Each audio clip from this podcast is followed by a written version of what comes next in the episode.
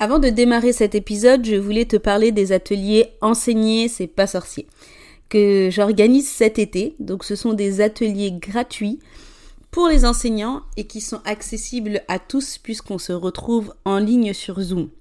Alors j'ai créé ces ateliers pour vous aider à mieux appréhender la rentrée de septembre, surtout si cette année a été compliquée pour vous.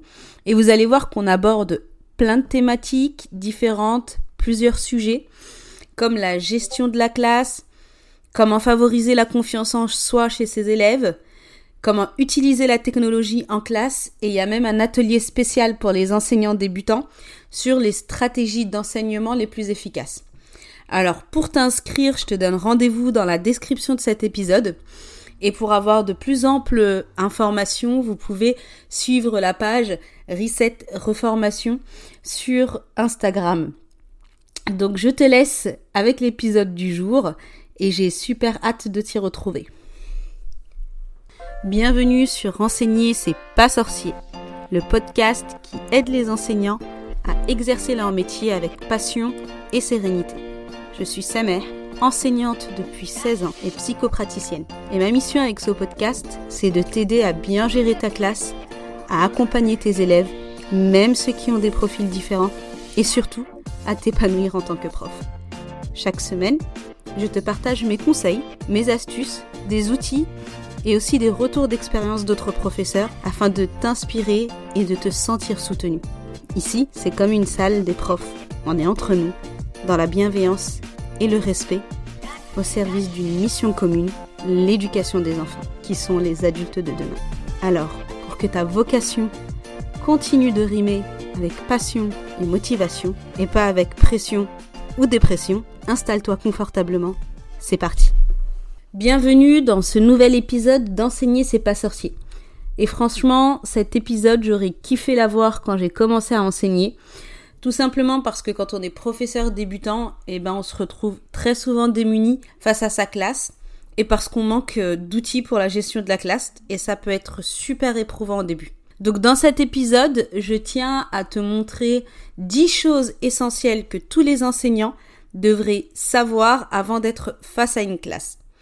Donc que tu sois fraîchement diplômé ou que tu sois en reconversion professionnelle, bah, ces conseils vont t'aider à mieux gérer ta classe et à te sentir plus confiant dans ton rôle.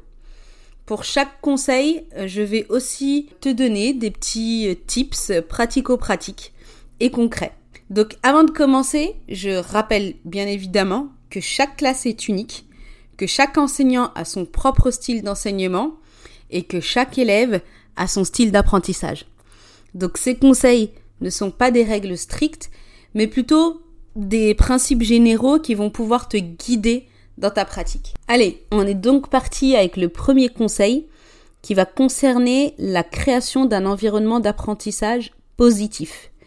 Les élèves vont être plus enclins à apprendre quand ils vont se sentir en sécurité, respectés et valorisés dans la classe. Donc prends le temps de connaître tes élèves individuellement encourage la coopération entre eux et surtout favorise une communication qui va être ouverte et bienveillante. Et si tu veux quelques exemples concrets, eh ben, tu peux montrer de l'intérêt pour la passion de tes élèves et pour leurs préoccupations, mais aussi pour euh, les activités qu'ils vont aimer faire. Tu peux encourager un langage respectueux, bien sûr, et une attitude bienveillante en classe, par exemple en félicitant régulièrement les élèves qui se tiennent bien, mais pas que, parce que les élèves qui se tiennent mal aussi ont besoin d'encouragement et ont besoin euh, qu'on leur montre qu'ils peuvent être euh, en lieu sûr et euh, qu'on peut être bienveillant envers eux et faire attention à eux même si parfois leur comportement nous fatigue. Donc tu peux aussi valoriser les contributions de chaque élève célébrer les réussites. Pourquoi pas mettre en place un coin réussite de la semaine où on peut euh, épingler régulièrement les progrès de ses élèves. Et puis on peut aussi par exemple euh, faire en sorte euh, d'établir des règles avec eux qui soient claires et surtout que eux proposent. Tu verras que ça sera plus simple pour eux de les respecter. Le deuxième conseil concerne la planification et l'organisation. Alors prends le temps de préparer tes cours en amont en définissant des objectifs qui vont être clairs et en choisissant des activités adaptées au niveau de tes élèves. Pour ça, il faudra également que tu sois organisé dans la gestion de ton emploi du temps, des devoirs et des évaluations. Une bonne planification va te permettre de te sentir plus confiant et de maximiser le temps d'apprentissage en classe. Concrètement, ce que je peux te conseiller, c'est de préparer un plan de cours détaillé en spécifiant les objectifs d'apprentissage et les activités prévues que tu peux bien sûr adapter au niveau de tes élèves selon également le niveau que ta classe peut avoir. Comme ça, tu as une feuille de route à laquelle te référer à n'importe quel moment. Tu peux aussi utiliser un agenda ou un système de gestion de temps pour organiser tes tâches et tes échéances. Donc si tu es plutôt team digital, tu as par exemple l'outil Notion qui est très bien pour t'organiser. Et puis, euh, tu peux prévoir en amont des ressources pédagogiques variées et adaptées à tes élèves. Ça, ça va te permettre de voir aussi ce qui les intéresse et ce qui les stimule. Donc, c'est vraiment important de varier les supports pédagogiques parce que tu pourras comprendre et savoir quelle motivation intrinsèque a ton élève. Et si tu ne sais pas ce que sont les quatre motivations intrinsèque d'un élève, tu peux participer à un des ateliers d'enseigner c'est pas sorcier, je me ferai un plaisir de te les expliquer. Troisième conseil que j'aurais tellement aimé connaître quand j'ai débuté dans l'enseignement, c'est de créer des routines et des règles claires. Les élèves ont besoin de savoir à quoi s'attendre et quelles sont les attentes en classe. Ils ont surtout besoin d'un cadre et d'une sécurité. Il ne faut pas oublier que un enfant, euh, malgré qu'il soit réticent face aux règles, il a besoin de ça pour se sentir intérieurement en sécurité. Donc, ils vont avoir besoin d'un cadre auquel se référer et ça va être sécurisant pour eux. Tu peux mettre en place des règles simples et compréhensibles et ce que je t'invite à faire surtout, c'est euh, de les faire participer à ces règles. C'est-à-dire que ces règles soient mises en place ensemble. C'est quelque chose que tu peux faire dès le début de l'année. Et euh, tu verras qu'ils les respecteront beaucoup plus facilement parce que c'est eux qui ont décrété et ils n'hésiteront pas à se le faire rappeler les uns les autres. Donc ça te fait gagner énormément et de temps et de force. Les routines vont t'aider également à instaurer une atmosphère de travail propice à l'apprentissage et à la concentration. Donc euh, c'est que des avantages, même pour toi, puisque tu sais exactement quoi faire et quand le faire, mais surtout parce que les élèves savent à quoi s'attendre. Et la chose la plus difficile pour l'être humain, que ce soit un enfant ou un adulte, c'est de ne pas savoir ce qui va se passer et qu'est-ce qui va arriver. Donc je te conseille sincèrement de leur dire avant chaque activité ce qu'ils feront par la suite ou alors quand ils finissent, qu'est-ce qui va se passer ou alors euh, de mettre le programme de la journée euh, au tableau, euh, image ou autre, afin que eux, selon leur niveau, bien sûr, si c'est des maternelles, des primaires, mais afin qu'ils sachent quelles sont les activités et qu'est-ce qui va se passer. Le quatrième conseil concerne la gestion du comportement. Il est important là d'avoir des stratégies en place pour gérer les comportements perturbateurs ou difficiles. Donc ce que tu peux faire et ce que j'ai déjà instauré moi dans ma classe, c'est ce que met en place les types d'écoles dites écoles démocratiques. C'est-à-dire qu'une fois que tu as instauré les règles avec les enfants, qui peuvent être affichées euh, aussi en classe pour leur permettre d'avoir un, visuel dessus et donc de s'en rappeler, je te conseille euh, à chaque semaine de mettre un conseil de classe. Euh, une sorte de conseil de classe entre élèves, ou alors que ce soit l'élève qui le demande lorsqu'il ne se sent pas bien à l'intérieur de la classe, ou alors qu'il se sent euh, lésé par un autre élève. Ce conseil de classe va permettre de discuter avec tes élèves de comment s'est passée la semaine, qu'est-ce qu'ils aimeraient euh, modifier, qu'est-ce qui les informations ou les situations importantes qui se sont passées et bien évidemment les conflits qu'il y a eu entre eux avec tu peux euh, pousser le truc en mettant si tu veux un jury qui va décider euh, des conséquences ou de ce qui va se passer euh, pour l'élève qui a perturbé ou pour l'élève qui a dérangé un autre élève ou a été violent. Donc ça, c'est quelque chose que moi j'ai déjà mis en place et ça marche du tonnerre parce que l'élève derrière de lui ne va pas ressentir quelconque blessure ou autre vis-à-vis de l'enseignant, mais aussi le fait que ce soit les élèves qui se jugent entre eux, eh bien ils savent que la conséquence euh, peut être différente et parfois le jury des élèves est beaucoup plus efficace que l'enseignante.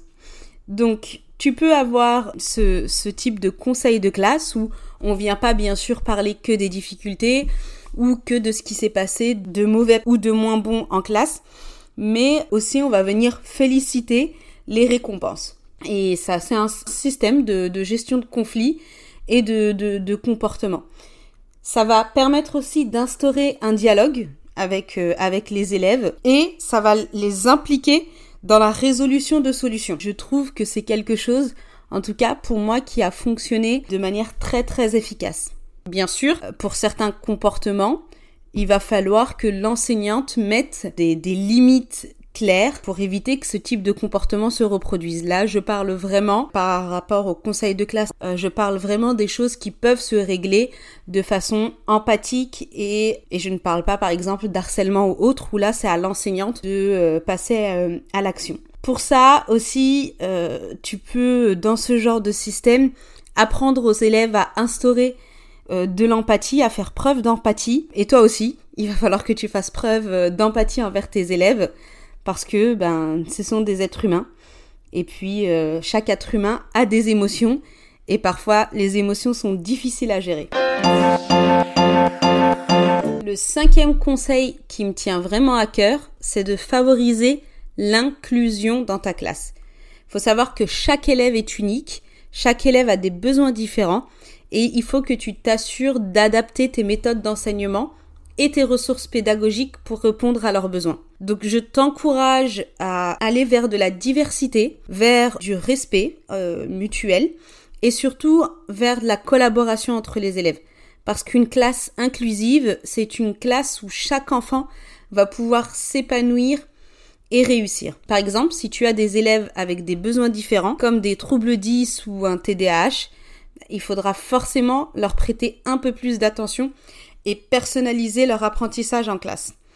Concernant le TDAH, je t'invite à aller écouter l'épisode 3 où j'en parle plus longuement. Et concernant certains troubles 10, tu peux utiliser certaines technologies euh, si bien sûr euh, l'école te l'autorise, ou alors des supports audio qui vont les aider et favoriser leur apprentissage. Si tu as des élèves qui ont des cultures différentes, et ça, ça sera certainement le cas, tu peux organiser par exemple une journée où chaque élève va présenter sa culture aux autres élèves. Par exemple, en apportant des repas typiques, ou en faisant écouter de la musique, ou en lui accordant le fait de pouvoir s'habiller dans sa tenue euh, traditionnelle.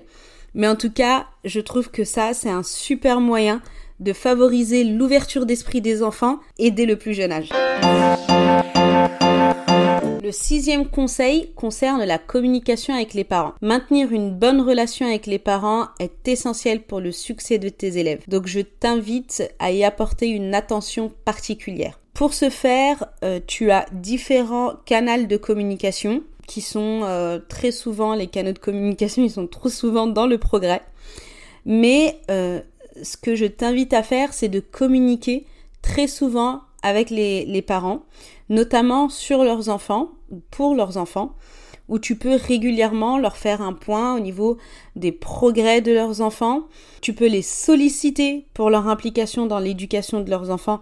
Je mets bien ça entre guillemets car un enseignant n'éduque pas, mais tu peux les solliciter pour s'impliquer dans l'apprentissage et la vie de l'école, il est important qu'il y ait une collaboration étroite entre l'école et la maison.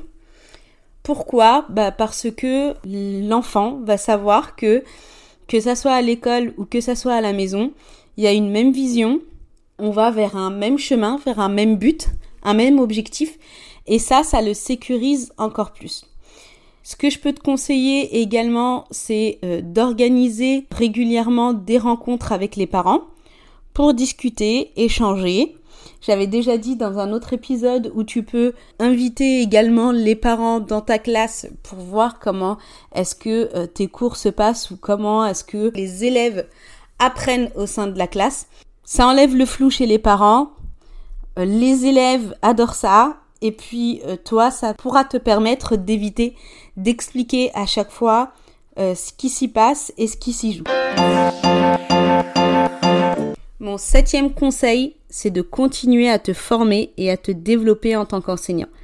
L'éducation est un domaine qui est en constante évolution et il est important de rester à jour avec les nouvelles méthodes pédagogiques, les technologies éducatives et les recherches dans le domaine de l'apprentissage.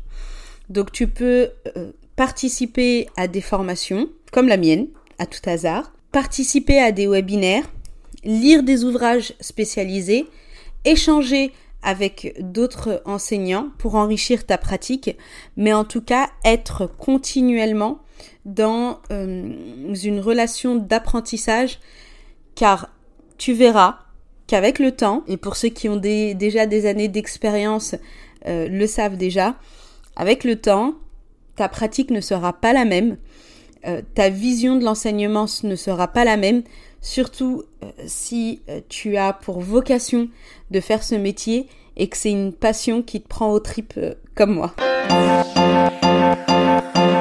Le huitième conseil, et celui-là il est primordial, c'est de prendre soin de toi.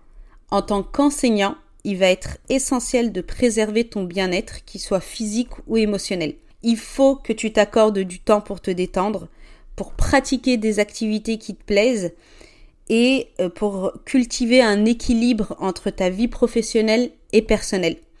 C'est très important car parfois en tant qu'enseignant, on fait face à des situations qui sont extrêmement stressantes ou alors extrêmement choquantes euh, concernant les familles, concernant un parent qui a pu venir euh, déverser sa colère sur nous. Donc prends soin de toi, euh, ça va te permettre d'être plus épanoui et d'offrir le meilleur de toi-même à tes élèves et surtout de garder le cap sur vers où tu veux aller en tant qu'enseignant. Le neuvième conseil, souvent on n'ose pas le faire et pourtant il peut tout changer, c'est de demander de l'aide lorsque tu en as besoin. N'aie vraiment pas peur de solliciter le soutien de tes collègues, de ta direction ou d'autres professionnels de l'éducation. Il va être tout à fait normal que tu te sentes démuni à certains moments, mais ce qu'il faut que tu te rappelles, c'est que tu n'es pas seul et que tu peux compter sur une communauté éducative qui va être prête à t'aider. Ça peut être particulièrement salvateur pour toi si tu rencontres des difficultés avec certains élèves et que tu as l'impression d'avoir tout essayé, si tu as des problèmes de communication avec certains parents, si tu te sens débordé, épuisé, fatigué, demande de l'aide. Ce n'est pas un signe de faiblesse, au contraire, c'est du courage. On arrive au dernier conseil, et ce conseil-là, c'est une invitation à ce que tu restes passionné, engagé dans ton rôle d'enseignante et surtout que tu restes toi-même dans cet enseignement. Chaque enseignant ou enseignante est différent. Euh, chacun a quelque chose à apporter. Alors je t'invite vraiment à apporter de ta passion dans ton enseignement, apporter euh, des choses de ta vie quotidienne ou de ce que tu vas aimer et le transmettre à tes élèves parce que en fait notre rôle est un rôle de transmission. Rappelle-toi pourquoi tu as choisi ce métier et garde cette motivation en tête tu as l'opportunité chaque jour de faire une grande différence dans la vie de tes élèves, de les inspirer et de leur apprendre à grandir. C'est un atout que peu ont. Avoir un impact positif dans la vie de nos adultes de demain, c'est pour moi euh, le fait que les enseignants, les enseignantes sont des magiciennes. Voilà donc les 10 choses que tous les enseignants devraient savoir avant d'être face à une classe. Chers enseignants débutants, rappelez-vous que vous êtes là pour guider, inspirer, éduquer. Votre passion et votre dévouement sont des atouts qui vont être précieux. Continuez à vous former, à vous développer et à vous ajuster en fonction des besoins de vos élèves. Vous êtes sur le point de vivre une aventure extraordinaire et si vous souhaitez aller encore plus loin, venez participer aux ateliers gratuits. Enseigner, c'est pas sorcier. Merci d'avoir écouté cet épisode d'Enseigner, c'est pas sorcier jusqu'à la fin. Si tu l'as apprécié, je t'invite à le partager à d'autres enseignants et enseignantes. Et pour ne pas rater les prochains épisodes, abonne-toi au podcast sur ta plateforme préférée. À bientôt!